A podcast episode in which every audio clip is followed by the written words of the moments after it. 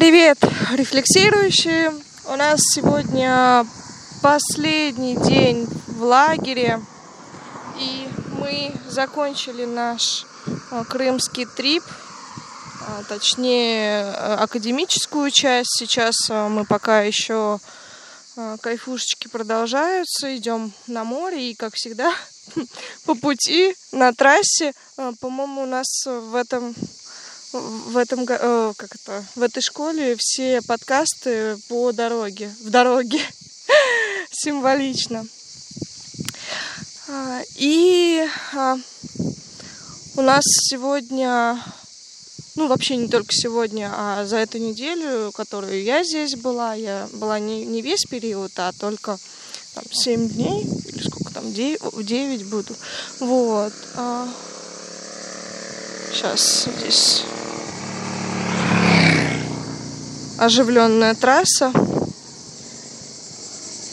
А много тем а, поднимали. И, кстати, если вдруг кому-то будет интересно послушать то, что происходило в Крыму в плане академической части, не только в подкастах, а, но и такой более, я не знаю, как назвать его, серьезный контент, что ли, можете зайти в ВКонтакте, есть группа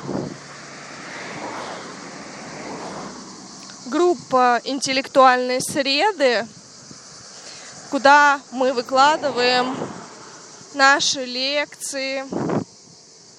Не только с Крыма, там уже, там уже довольно, да что ж такое, там уже довольно а, большой объем лекций, уже больше тысячи лекций на разные темы, на литературу, кино, искусство, что там еще у нас, философия и каких только тем нет, поэтому вы можете зайти и выбрать себе лектора по вкусу, там не только мы с Юрием Юрьевичем, но наши друзья, которых вы отчасти уже тоже слышали, Илья, Настя, Андрей Иванович, Влад Гуренко, ну, в общем, все-все-все-все-все. И вы можете выбрать, а, возможно, там есть в их лекциях ответ – на ваши вопросы, чтобы вам не ждать только наши подкасты. Кстати, а, спасибо тем, кто ждет. Сегодня мне уже прислали сообщение, что уже соскучились по нашим подкастам. Так что, ну, мы своевременно пополняем, но не всегда их своевременно выкладываем. И сегодня я получила одно сообщение, которое а, как раз станет э, темой подкаста – одна слушательница, читательница блога э, спросила меня, бывает ли такое, а, э, точнее так, у нее есть проблема, что она в диалоге с кем-то, в разговоре э, сама может много спрашивать, уточнять и так далее давать темы, возможно, для разговора. Но ее никто, э, ну там, может, я не знаю, не насчет никто, но ее не спрашивают в ответ. И это действительно проблема, ну не только а, одной э, слушательницы. Такие запросы приходят довольно часто и спрашивают, о чем это может свидетельствовать. Ну, у нас есть некоторые идеи, Например, а, я пока предлагаю рассмотреть такую идею, что если вас не спрашивают о чем-то в ответ, то, соответственно, вы не являетесь интересным человеком, собеседником для этого ну, вашего компаньона. Почему? Вот здесь уже можно пойти на углубление и рассмотреть, почему человек может быть не интересен другому. Юра, у тебя есть идеи? Такая проблема возникает у многих наших товарищей, которые читают лекции. Ну, как ты уже сказала, по сути, мы занимаемся индустрией индустрии э, текстоговорения, поэтому у нас и летняя школа была на тему философия вербальных форм. Это была такая очень, как это сейчас модно говорить, рекурсивная школа или меташкола. Потому что это была школа на тему того, чем мы и так всю жизнь занимаемся. А, многие, многие люди, вот какие-то фанаты, какие-то фанаты нам машут, но это не важно. У нас тут фанатов пол Крыма.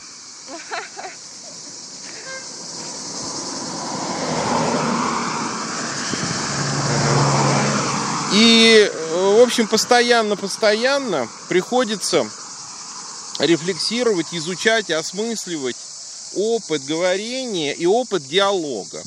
И вот есть такой феномен, что когда два человека, допустим, выходят на публику с лекциями, собственно говоря, выйти на публику с лекцией, это есть квинтэссенция проверки того, интересен ты людям или нет. И вот есть люди, которые час говорят, а потом час с лишним их еще пытают, как Андрей Ивановича. Угу. Лекция может идти два с половиной часа, из которых больше половины это ответы на вопросы. А есть, не будем называть имена, тоже, в общем, талантливые ребята, но у них лекция час и ответ на вопросы пять минут. Вот почему кого-то закидывают вопросами, да, а кому-то один-два вопроса зададут и отпустили. Или вообще не зададут. Да. Я начну тогда с лайфхаков, как спровоцировать вопросы к себе. Первый лайфхак – это недосказанность.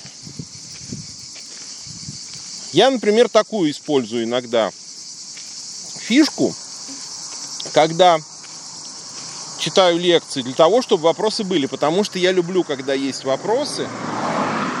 А принцип у меня такой, любишь, чтобы были вопросы, сам себе их организуй. Не в смысле, как иногда делают на защитах диссертаций.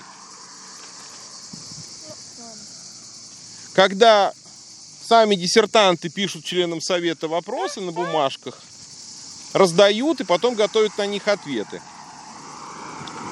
А в том смысле, что публике надо помочь. Публика приходит же на лекции не готовая, в отличие от лектора. Помнишь книжку Фуко про речь и истину? И там был классный пример в цитате из какого-то античного философа про то, что слушатель должен быть как зеленая травка, которая да, у овцы да. вызывает аппетит. Угу. Так вот, то же самое и лектор. Лектор должен быть как та зеленая травка, чтобы у слушателей проснулся аппетит к диалогу, к вопросам. Если ты, например, все исчерпывающе объяснил, а еще, как некоторые наши коллеги любят делать по четыре раза разными, а то и одними и теми же словами, то вопросов, скорее всего, не будет. Какие уж тут вопросы? Но если ты оставляешь намеренно какую-то лакуну, то вопросы почти неизбежны. Например, допустим, я читаю лекцию «Три способа заинтересовать собеседника». И я говорю, первый способ заинтересовать собеседника – это рассказать что-нибудь о нем. Это из книжки Дейла Карнеги идея. И полчаса объясняю на примерах и так далее. Второй способ заинтересовать собеседника – это его шокировать. И еще полчаса объясняю. И потом говорю, а закончить свою лекцию я хочу притчи про мудрого хомяка. Рассказываю притчу и говорю, будьте такими, как мудрый хомяк, и будете всем интересны. Как думаешь, что будет? А какой третий способ? Примитивный ход, он работает почти всегда. Если в нумерации пропустить один пункт, то гештальт будет открыт, и людям захочется его закрыть. Вот я думаю, кстати, тут я выруливаю уже сразу на первую идею. Интересны только открытые гештальты. Если человек тебе понятен полностью, то он не интересен. Расшифруй метафору, что такой человек понятен. Вообще мы, честно сказать, редко когда реально занимаемся пониманием человека. Это слишком сложная задача, мы ее Пропускаем. не ставим. Если только совсем уж, знаешь, какой-нибудь персонаж типа твоего любимого Шелленберга, который решает разведывательные задачи, и ему нужно для того, чтобы выполнить какую-то операцию, понять прям до донышка кого-то из участников. Это в фильме «17 мгновений весны» описано, когда там Штирлиц четырех глав Рейха анализирует, пытается понять все про них, их намерения, привычки. Но обычно мы так не делаем. А что, как тебе кажется, мы имеем в виду, когда говорим понять человека? Но понять, мы с тобой, кстати, это уже как-то сформулировали, только, в, наверное, в рамках клуба. Но мне кажется, эта идея реально рабочая. Когда мы говорим о понимании, то есть если человек высказывает мысль, Мгм. то э, ты его понимаешь, если ты можешь продолжить его идею. То есть его логику. Не проецировать какие-то свои мысли, не проецировать, э, как это часто, кстати, любят делать подписчики э, в блоге, когда они не понимают, например, э, меня, или они не понимают, из какого мира я говорю. А они говорят, ты так говоришь, потому что ты ну, я не знаю, какая. а, ну, как, э, потому что ты эгоист. И видно, что человек не знаком. Не, может быть, это можно проверить, да, там. Но, например, я а, не слышала раньше о себе такой обратной связи, да, что я эгоист. Поэтому, ну, не особо верится, а пред- предполагаю, что это а, какая-то проекция, что человек сам эгоист, и он меня обвиняет в том, в чем себе не признается. Но если человек, часто тоже по подписчикам я, по их а, ответам на мои историки, я вижу, понял меня или нет. А Человек, например, может, я высказала тезис, открытость это хорошо, или микромасштаб это ну, не очень интересно. И кто-то начинает меня сыпать всякими мемами, например, на эту тему. Или кто-то начинает присылать мне иллюстрации своей жизни, которые подтверждают мою идею. И так я понимаю, что этот человек разговаривает со мной, ну то есть э, он исходит а, из того, что там я сказала раньше, или если он выражает несогласие, то это несогласие тоже по существу. То есть, например, дает контр пример, который опровергает мою идею и так далее. Итак, я действительно могу Ну Вот. Вот из этих примеров видно, что говоря о понимании другого человека, мы имеем в виду нечто иное. Похожее, но иное. Мы имеем в виду некие знаковые цепочки. Каждый человек, если он человек, конечно, даже младенец уже двухдневный. Помнишь, мы обсуждали Да, тут два да. дня назад на семинаре проблему, как мыслит двухдневный младенец. Ну, вот такие бывают задачки, ставят некоторые продвинутые наши модераторы. Он, и э, любой человек является источником знаков. Ребенок обосрал, ну, скажем так, произошла беда, он начинает орать. Для мамы ребенок это некий простой, но все-таки комплекс символов.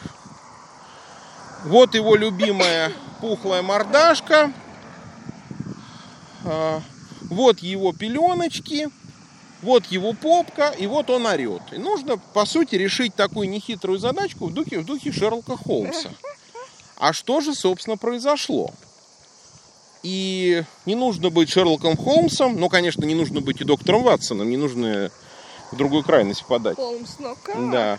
Что ребенок хочет, э, эм, хочет эм, испражниться, хочет покушать, или он просто боится, он просто требует, чтобы мама была рядом, или еще что-то. Там простые комбинации. Там нет такого, что ребенок э, плачет, потому что ощутил экзистенциальную пустоту своего бытия. Вряд ли. А может быть именно поэтому, но А может именно поэтому, но мы об этом не узнаем. да. То есть, получается, что все, что человек говорит и делает, образует некий текст. Ну, чтобы тебе как-то это было ближе и понятнее. Mm-hmm. Все это образует некий текст. И распознается, расшифровывается не сам, конечно, человек, а тот текст, который он производит. В отрыве от своей речи и поступков, в принципе, каждый из нас мало интереса представляет. Поэтому Сократ и говорил, заговори, чтобы я тебя увидел. Угу. Пока человек просто молчит и хлопает глазами, мало очень информации о нем. И здесь две крайности. Почему человек может быть неинтересен? Первая крайность. Он может быть неинтересен, потому что слишком мало информации о нем, а слишком мало текста он производит. И получается, как тот малолетний ребенок улыбается, значит, все хорошо, нахмурился, значит, все плохо, а в промежутке ничего. И прямо скажем, на рынке личностей, как пишет Эрих Фром, он мало спроса будет иметь. Либо вторая крайность, человек перепроизвел сам себя. Угу. Слишком активно самовыражается, утомляет всех, перегружает. И он не интересен уже не потому, что мало, а потому что слишком много о себе сообщает. Вот, поэтому рецепт первый, думаю, не последний, ну, очень простой. Созидайте, творите свой текст, не только вербальный, но и невербальный, но оставляйте в нем пробелы, как пишет Пастернак в одном из стихотворений. Но надо оставлять пробелы в судьбе, а не среди бумаг. Да, и э, к вопросу о самовыражении, это самовыражение тоже может носить э, несколько видов. Но я расскажу о тех видах, которые отталкивают лично меня. Э, это не катастрофично, если вдруг вы себя в них узнаете, но... Ребята, есть лайфхак. Если вы оттолкнете Леру, на свете есть еще другие люди. Да. Соответственно, так вот, есть виды, ну, я много людей перевидала и со многими общалась, особенно у нас в коллективе а, разные типажи встречались, и есть некие а, закономерности, типич, э, э, типичные случаи, когда ну, скажем так, коллектив в целом э, не принимает. Я не буду рассматривать э, типы молчания и так далее. Ну, молчание, оно и есть молчание. Не думаю, что... Ну, нет, там есть, конечно, э, может быть, гендерное различие, потому что у девочек такое э, есть томное молчание, загадочное, чтобы привлечь э, к себе жертву. Но это не столь интересно, по крайней мере, мне уж точно. А вот а, люди, которые самовыражаются, есть а, такой тип самовыражения, как а, ну, нарциссизм, по сути, самовлюбленность, когда человек а, говорит о себе, а, ну, в таком модусе, что, мол, он самый лучший, у него лучше всего получается, он молодец, а, а если вдруг люди о чем-то разговаривают не о нем, а что, собственно, в коллективе происходит постоянно, то этот человек постоянно спрашивает, а что ты думаешь обо мне? А я? А про меня что скажешь? Ну, и ты вежливо, конечно же, как-то обходишь эти вопросы, или, может, ты какие-то формулы придумываешь э, корректные, чтобы не, не обижать, но про себя делаешь заметочку на полях, что лучше держаться от этого человека подальше. Второй тип, а, который является таким отталкивающим, это ну, нравоучитель. А есть а, такой типаж людей, которые хотят перевоспитать других людей. Ну, у них установка, что человек другой не может быть свободным. И они хотят сделать его таким, каким он является сам. Э, или, я не знаю, это похоже часто на... Э, ну, почему-то девочки особенно это любят. Э, мальчики не, не так часто я встречала мальчиков, которые занимаются морализаторством, говорят, как надо есть, как одеваться, как говорить, как жить. Но хотя в сети вот такое бывает тоже. Там мужчины как-то резвятся, может быть, они выхолащивают свой эрос, но всякое бывает. И я думаю, что вы тоже не очень любите, когда вас воспитывают и говорят вам, как нужно жить. И такие люди, э, конечно, не будут вызывать никакого интереса, и наоборот будет желание сбежать. А, так, и еще какой-то тип был. Юр, есть у тебя еще, может, дополнение? Или... Вот это, по-моему, два самых таких, а, ну, на мой взгляд, э, типажа, которые являются скорее отталкивающими, нежели привлекательными ну, Ты знаешь, для диалога. Я думаю, что здесь я бы ответил как Пятигорский, которого, когда спрашивали про мышление, и он всегда говорил, не бывает мыслящих и немыслящих людей. Каждый человек может оказаться как в том состоянии, так и в другом. Но это я так специально говорю, чтобы как-то порадовать слушателей. Особенно которые слушают в наушниках, чтобы у них немножко там повибрировали перепоночки. Ну вот, кстати, еще одна идея, я просто ассоциативно размышляю. Ага. Есть такой в риторике принцип, принцип маятника. Интересен тот, кто меняется. Да, чередует модусы.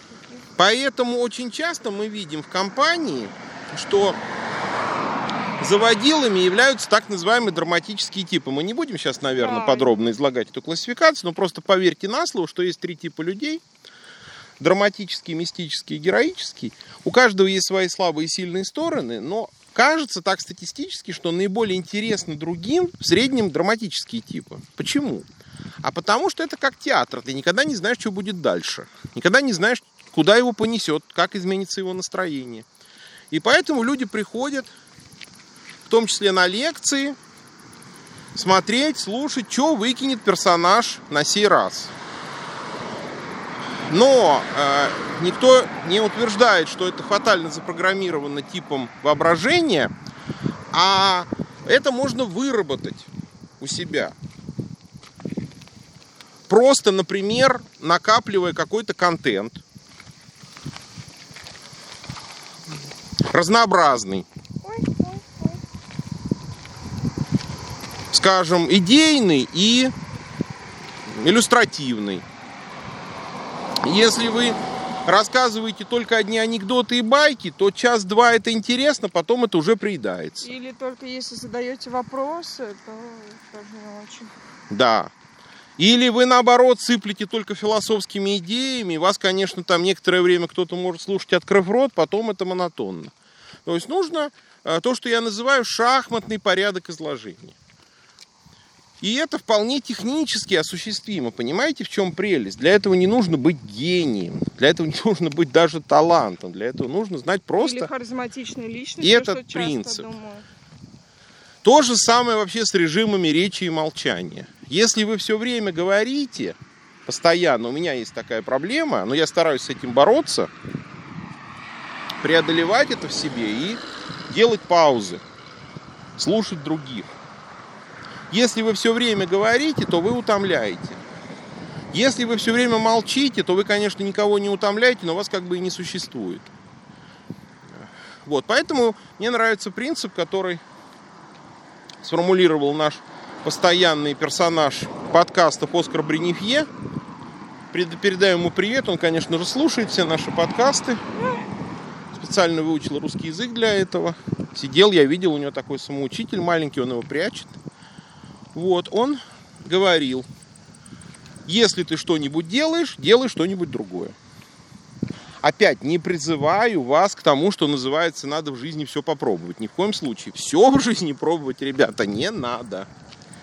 Но разные режимы, разные формы коммуникации, например, серьезная, шуточная, хорошо бы осваивать. Или вот ты с чего начала? С проблемы, что человек только задает вопросы, но ему вопросов не задают.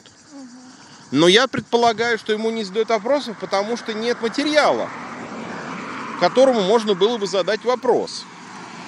Поэтому я бы рекомендовал придумать простую историю или прочитать, или вспомнить из своей жизни какой-то случай и дождаться удобного момента, чтобы этот случай рассказать, и потом посмотреть за реакцией. И еще раз предостерегаю, не пытайтесь все разжевать и в рот положить. Есть у людей такое опасение. Меня не поймут. Ну не поймут и не поймут. Это же хорошо. Если вас не поймут, то тогда к вам и будет интерес. Если вас вообще, конечно, не поймут, будет недоумение. Тоже может быть интерес. Представляешь, приходит в компанию человек, доходит до него речь, говорит, и он говорит, какака мута тута пута. Будет к нему интерес? Я думаю, небольшой, но будет все-таки. Если будет тотальная непонятность. А если он скажет, Волга впадает в Каспийское море, может быть, не будет никакого интереса. Хотя, знаю современных людей, Да. обязательно найдутся Это те, революционная кто скажет, идея. что, правда, что ли? Ну да, поэтому, кстати, и здесь польза книг или даже те, кто, может быть, не любит читать, э, я знаю, что такие люди тоже есть, а, наблюдение. Ой, а, я зацепилась. А, Наблюдение за людьми, ну, то есть в промежутках между коммуникациями с людьми, когда вы одни, а, не только потреблять контент, но наблюдать и ну, я не знаю, наверное, это уже сложная, конечно, операция философская, делать какие-то, э, попробовать делать, э, производить выводы по, ва- по поводу ваших наблюдений, то есть то, что вы видите. Но э, даже если без выводов, даже если вы просто будете э, наблюдать вокруг и что интересно, фиксировать эти моменты, которые у вас вызвали интерес. Ну, не просто любые моменты, я не знаю, машина вот проехала мимо нас. Она сама по себе может быть неинтересна. Но, например, э, мы с Юрой тогда, когда записывали подкаст, по-моему, пару... А, ну вот, да, с предыду- предыдущие. Когда мы записали подкасты, э, мы стали ловить попутку, потому что мы устали идти, нам было далеко и уже темно, и, в общем, Да, уже начинало смеркаться, три часа ночи было. и мы стали искать попутку. Ну, в общем, какая-то там шестая машина откликнулась, таксист, он вез э, девушку, и мы подсаживаемся в эту машину, и начинается непринужденный треп, разговор, и там водитель начинает с того, что мы думали, что вдруг это маньяк, например, ну, на Юру. Хотя, почему, я не знаю, почему он меня не отметил, ну, может, не заметил просто. А, Потому что ты была не в шляпе, он же объяснил. да, Сказал, в следующий раз в шляпе машину не ловите. Никто не останавливается, если, мол, человек в шляпе голосует. Да, и а, там сравнения были с Чикатилой, который был в шляпе тоже. То- Ну, какие-то такие ассоциативные А образы. он Потом сказал нас... тоже странную фразу. Он тоже учителем работал. Да, был интеллигентным человеком. А, то есть, видимо, по нам видно, что мы интеллигентные, но... Потом нас сравнили с Бонни и Клайдом и так далее. Но вот эта ситуация, она уже... э, Я, конечно, ее просто пока описываю, но в, э, в принципе в какой-то беседе она может э, им- иметь э, вес э, или быть как, как иллюстрацией к чему-то. То есть это что-то выдающееся. Поэтому слушай. отсюда выходит уже и другой лайфхак. а, Наблюдать и фиксировать именно ну, в реальности то, что выделяется из нее. И, скорее всего, если это заинтересовало вас, это заинтересует и других.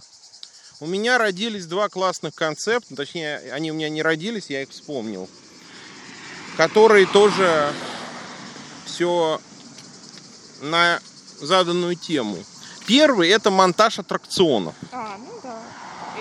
Это термин режиссера Эйзенштейна, который изначально его открыл в театре, потом из театра его погнали, и он вынужден был заняться кинематографом. И, в общем-то, на этом лайфхаке, на этом э, приеме строится весь современный голливудский кинематограф и добрая половина, скажем, советского кино. Что это значит? Это значит, что должны сменять друг друга в фильме, а, собственно, что есть наша жизнь, как не фильм, должны сменять друг друга разные аттракционы. Аттракцион по-французски знаешь, как переводится слово? Не. Аттракцион значит притяжение. А, да. там. Разные притягательные моменты. А что притягивает зрителя? Можно посмотреть в трудах Эйзенштейна, я не все помню, он много выделил типов, но вот я помню курьез, рекорд, катастрофа и так далее. Короче, нечто из ряда вон выходящее. Если вы вспомните, например, свои любимые фильмы, не все они, конечно, так устроены, но очень многие, что где-то каждые 3-5 минут в этом фильме происходит нечто неожиданное. Есть, конечно, фильмы более медитативные, где В духе Тарковского. в духе Тарковского, где реже, но тоже это происходит, потому что если в фильме этого не происходит, там вообще не на что смотреть. Ну вот, например, мы смотрели недавно там из знаменитых фильмов, что мы смотрели. Но мы знаменитые фильмы, честно говоря, не очень много на киноклубе у себя смотрим. Ну вот мы Идеально, смотрели «Римские Вуди Аллена приключения». «Римские приключения» из более-менее известных.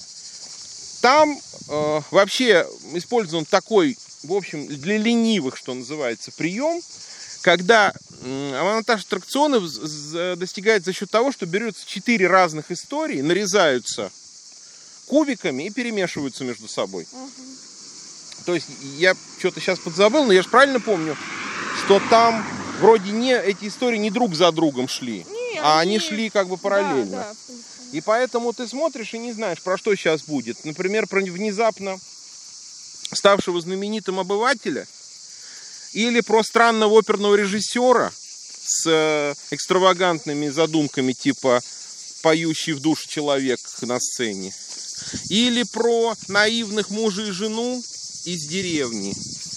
Или про Архитектора. архитектора молодого, который встречает свое альтер-эго пожилое и так далее. И интересно смотреть не только потому, что сами истории интересны, а еще и потому, что они непредсказуемо друг друга сменяют. Принципе, я думаю, можно использовать монтаж аттракционов и в повседневности. И интуитивно, скорее, чем осознанно, мы, наверное, так и делаем. По крайней мере, те, кто хочет интересной жизни. И второй э, концепт, который мне пришел в голову, он похож на первый, но не, э, не тождествен. Это эксцентричность. Вот опять из крымских баек, вот ты приехала попозже, но ты, наверное, наслышалась, да? Истории про Ивана Федоровича. Да. Вот как ты поняла, кто это вообще такой Иван Федорович? Но я его не видела, но сложился уже определенный миф о человеке, который а, ну, по- пр- практически живет э, на горе Карадак, да? На горе Карадак, Вот мы, кстати, мы ее и проходим сейчас. да? Это Ой, вот я она. ни разу не была просто там. Мы А, вот сюда доехали, как раз куда мы сейчас приходим, и отсюда пешком до Коктебели через горы шли. А, ага, поняла. А, И на этой горе а, живет Иван Федорович, который явля... в прошлом был лесником. А, Он там охранял как-то лесничий участок какой-то или вообще следил за лесом. Потом а, он является по совместительству э, собирателем трав а, различных видов и разбирается, ну, я так понимаю, нетрадиционной медицине. А, Плюс он является йогом. И когда к нему попадают э, на гору, то он проводит экскурсии для желающих. Но это не простые экскурсии. Именно поэтому к нему выстраивается очередь, потому что он умеет а, всякими песнями авторского сочинения, а, стойками на голове, потом а, вс- э, различными байками тоже а, нетривиальными развлекать людей. То есть он а, немножечко напоминает такого чудика, и он не боится чудить и не стесняется. То есть он, наоборот, я так понимаю, гордится этим и всячески выпячивает а, свою самость, самовыражается на максималках.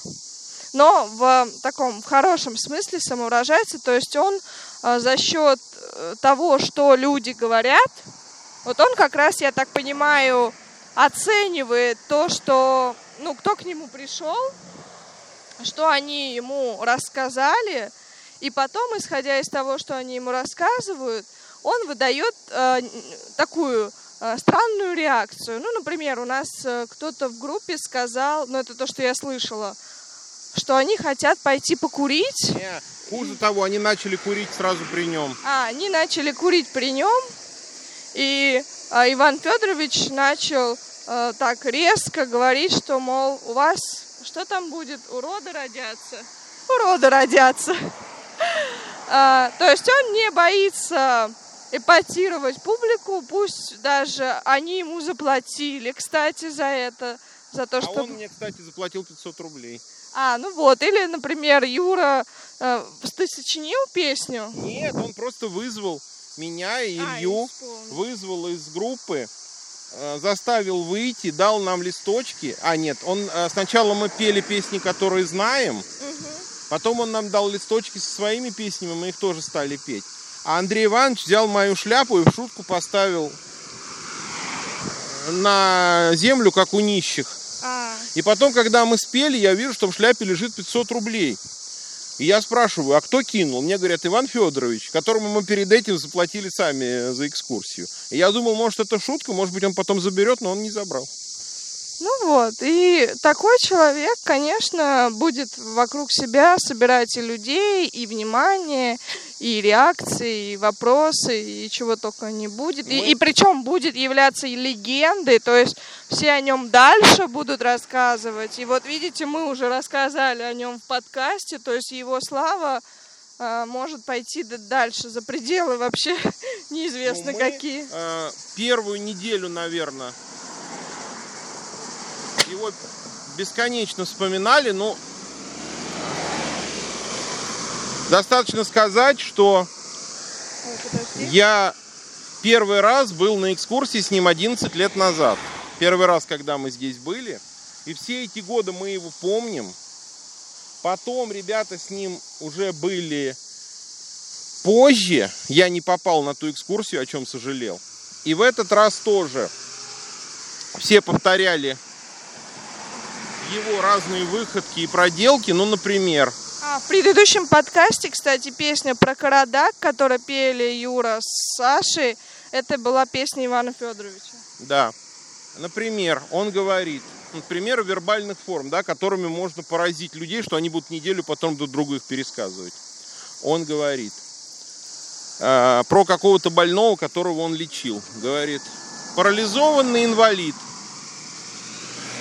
Я с ним проделал такие-то такие-то упражнения, и он через две недели уже встал, а через месяц начал двигаться. И все такие начинают обсуждать и смеяться. Как же это так может быть, что человек сначала встал, а потом начал двигаться, причем через две недели.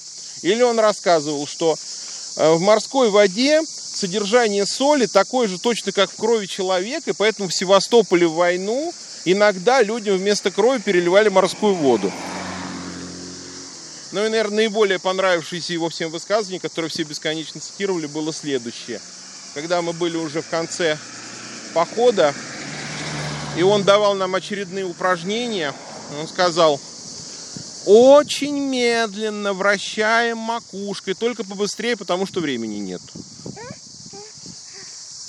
Ну вот э, такие случаи бывают в нашей жизни. Но на самом деле, а, наверное, самый главный лайфхак, который тоже отчасти будет предсказуемым, а, и те, кто давно нас слушают, что когда вы находитесь в коллективе, и чем больше вы общаетесь в компаниях, больших компаниях, а, тем больше у вас а, возникает возможности для создания репертуара своего собственного, потому что именно другие а, начинают вам указывать на ваши какие-то странности, особенности, и многие начинают, э, да, может быть, посмеиваться. У нас в коллективе мы постоянно стебем друг друга, но это хорошо, потому что так э, создается имидж, а, создается контент ваш, и а, у нас уже многие участники обрели э, такие, имеют мемы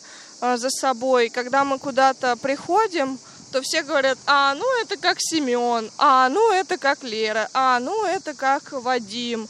А, и у каждого своя репутация, и они уже, ну вот что, кстати, правильно делают э, участники, ну наши друзья, они, когда им на что-то указывают, они начинают это доводить до абсурда, доводить до наивысшей э, степени мастерства. Ну, например, а, у нас есть э, друг, и, по-моему, мы не в одном подкасте его уже упоминали, который когда-то в начале, когда к нам пришел, он все время говорил опасно, ну, что бы ни происходило. И теперь, когда мы все, а, ну, говорим, произносим опасно, то у нас ассоциируется именно с этим человеком, и мы всегда произносим его имя, и он уже такой радуется, мол, о нем говорят, а, за ним, или он может специально уже утрированно, когда у него спрашивают, Вадим, а, какая тут идея отражена в этом тексте? Он встает и говорит, я считаю, что здесь отражена идея опасности. Ну, то есть он уже начинает это смаковать и так далее. Поэтому э, вот этот момент вспомните, может быть, за что вас отмечали э, или какие ваши особенности а, может быть, даже и высмеивали. И можно это использовать уже именно как прием и сделать это специальным таким трюком своим авторским, по которому вас будут узнавать. Я хочу ну, в заключение вернуться к понятию интересный, немножко порассуждать, что же это все-таки такое. А слово интерес, как известно, происходит от латинского выражения interesse, что означает быть между по моей теории, интерес и интересное – это то, что стоит на пути между тобой и чем-то ценным. Например, представим себе некоего старого армянина, который сидит на стульчике около ворот и созерцает небо. Вряд ли он вам интересен как таковой.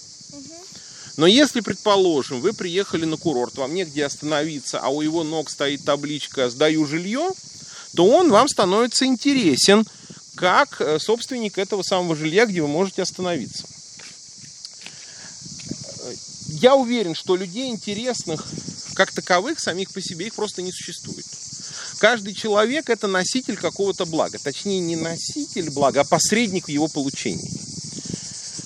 А благо – это то, что придает полноту человеческому бытию. Есть универсальные блага, ну, например, свобода. Если, допустим, кто-то обладает такой способностью освобождать других, а такие есть люди, то они становятся интересными именно поэтому. Или, скажем, справедливость. Если человек умеет очень здорово найти решение в конфликтной ситуации, то он интересен именно этим. Обычно, когда говорят интересный человек, подразумевают скорее какую-то коммуникативную притягательность. Угу. Но общение это тоже универсальная ценность. Если кто-то заходит в помещение, допустим, идет вечеринка, но идет ни шатка, ни валка. Так люди что-то вяло перекидываются, э, кто-то в телефончике сидит. И вдруг заходит он или она, и все понимают, что он с собой притащил этот самый шлейф общения, что сейчас он заварит тут кашу, кашу коммуникативную. Вот, он является интересным. Поэтому не стоит пыжиться и придумывать, как бы вот эдак вот стать интересным. Что бы такое с собой сделать? Как бы вот так вот себя переиначить, переломать через коленку или какой на себя навести марафет, глянец, дизайн? Угу. А ставить вопрос по-другому стоит – какому благу я имею доступ, и самое главное, к какому благу я могу открыть доступ для других. И это и будет ключом к тому, чтобы быть интересным. Ну, на такой оптимистичной курортной ноте мы завершим наш подкаст и пойдем купаться в морешко. Всем пока!